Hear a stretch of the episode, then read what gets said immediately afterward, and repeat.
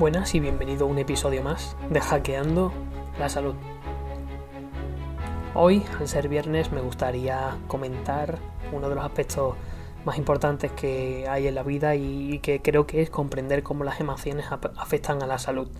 En concreto, me gustaría como forma diferente a otros episodios, quizás comentarlo eh, con anécdotas o con historias que creo que pueden dejarnos eh, un aprendizaje, en este caso, mucho más permanente que los datos, los números y los conceptos técnicos que se suelen hablar en otros episodios. Así que eh, en este episodio nos vamos a centrar en el impacto del estrés en la vida, en la vida general, no solamente en la vida del ser humano. Y es que en la actualidad se conoce que muchas enfermedades están determinadas o influidas por el estilo de vida o las acciones que, tomamos nosotros los humanos. Y cuando hablamos de, este estilo de vida, de este estilo de vida, perdón, nos referimos a la manera con la que cada uno de nosotros pensamos, sentimos, realizamos nuestra vida, abarcando aspectos como el trabajo, relaciones, creencias, aficiones, ocio, tipo de alimentación, percepciones que tengamos sobre el mundo, eh, la sociedad, etcétera. Y es que este es uno de los factores más importantes del estilo de vida, que es no solamente eh, la cantidad de estrés que afrontamos, sino cómo eh, gestionamos estos eventos estresores que tenemos en nuestro día a día. Por ello, para ver eh, cómo el estrés está presente no solamente en humanos, sino también en otras especies, y para entender qué impacto tiene el estrés y las emociones en la salud, me gustaría comentaros, o me gustaría comentarte tres ejemplos que me resultan muy llamativos que cuando lo leí pues me quedé, me quedé impactado. Así que vamos, vamos a ello y vamos con el primero. En la estepa de África Oriental, unos cazadores de animales vivos lograron echar el lazo a una jirafa desde un vehículo en pleno campo. Obligaron al animal de 5 metros de altura a meterse en una jaula de transporte sobre un camión. Todo parecía transcurrir perfectamente, pero cuando el motor arrancó, la jirafa se desplomó en silencio, muerta. Causa de muerte, estrés por miedo al enemigo. Vamos con el segundo ejemplo. Durante muchos años, Anna Borcher, una viuda y su perro de aguas, fueron amigos inseparables. Cuando la viuda murió, sus parientes llevaron al perro a un hogar para animales abandonados. El animalito se negó a tocar la comida y con el rabo entre las piernas falleció al cabo de tres días, es decir, antes de que tuviera tiempo a morir de hambre. Causa de la muerte en este caso, estrés motivado por la paralizadora tristeza de haber perdido todo lo que tenía en el mundo. Y vamos con el tercero. Desde las primeras horas de la mañana, nuestro tordo Floristán, el tordo es un, es un pájaro, aceptó el desafío de un rival intruso y desconocido al que de inmediato bautizamos con el nombre de Pizarro, y los dos pájaros se lanzaron a una auténtica competición de canto. Se disputaban el dominio del jardín y a la hembra, Leonor, que llevaba dos semanas avareada con Floristán.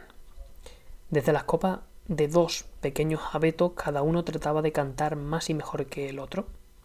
Hace mediodía, Floristán estaba excitado y en las notas medias su canto se fue atenuando. Se atascaban los trémolos y poco después era incapaz de dar el do de pecho. Entonces Leonora, que había sido testigo de la batalla de nuestros dos maestros cantores, abandonó a su Floristán y emprendió un vuelo corto para colocarse al lado de Pizarro, y cariñosamente acuñó su pico en las plumas del cuello del vencedor. Esto fue demasiado para el infeliz Floristán, su canto, ya bastante decaído, se disipó por completo. Se pasó los dos días siguientes acurrucado en las ramas bajas. Apenas era una sombra de sí mismo, y al tercer día amaneció muerto en la hierba del jardín. No presentaba ninguna lesión externa apreciable. Causa de la muerte, estrés por la pérdida de su hembra y de su territorio.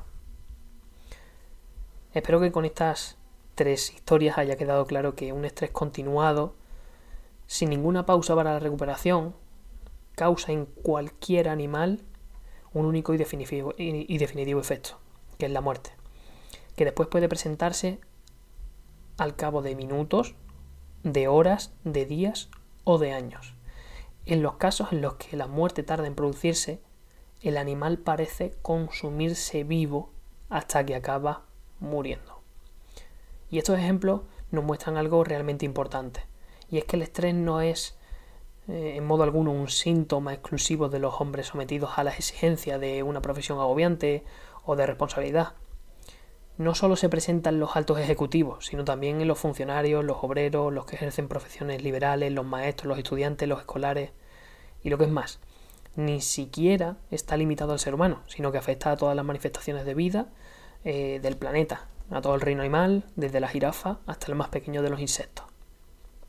La forma de gestionar el estrés es uno de los aspectos más importantes en pacientes que llegan a consulta con patologías graves, porque indiscutiblemente hay un daño tisular, un daño en los tejidos que, que ya está en un estado tan grave que genera síntomas diarios, que genera síntomas periódicos que dificultan la vida de esa persona. Si además hay motivos, aparte del estrés físico, que está ocurriendo obviamente en ese instante, hay otros aspectos que llevan al estrés mental, al déficit de sueño eh, y a generar otro tipo de sensaciones que desgastan el, cuerpo del sujeto, la recuperación va a verse mermada o va a ser imposible en muchos de los casos. Es por eso que desde aquí hoy rompo una vara en favor de los profesionales de la psicología, que son los adecuados para eh, enseñarnos a gestionar nuestras nuestros digamos desengaños con la realidad, con la vida y los que nos ayudan a, saber cómo gestionar muchas cosas que por desgracia nadie te enseña eh, desde pequeño. Así que bueno, espero que este capítulo de viernes, mucho más cortito, te haya gustado y, y nada, vamos la semana que viene con más episodios llenos de información, de ciencia y dispuestos a, a seguir aprendiendo juntos. Así que nada, te deseo un fin de, fin de semana genial y te mando un abrazo.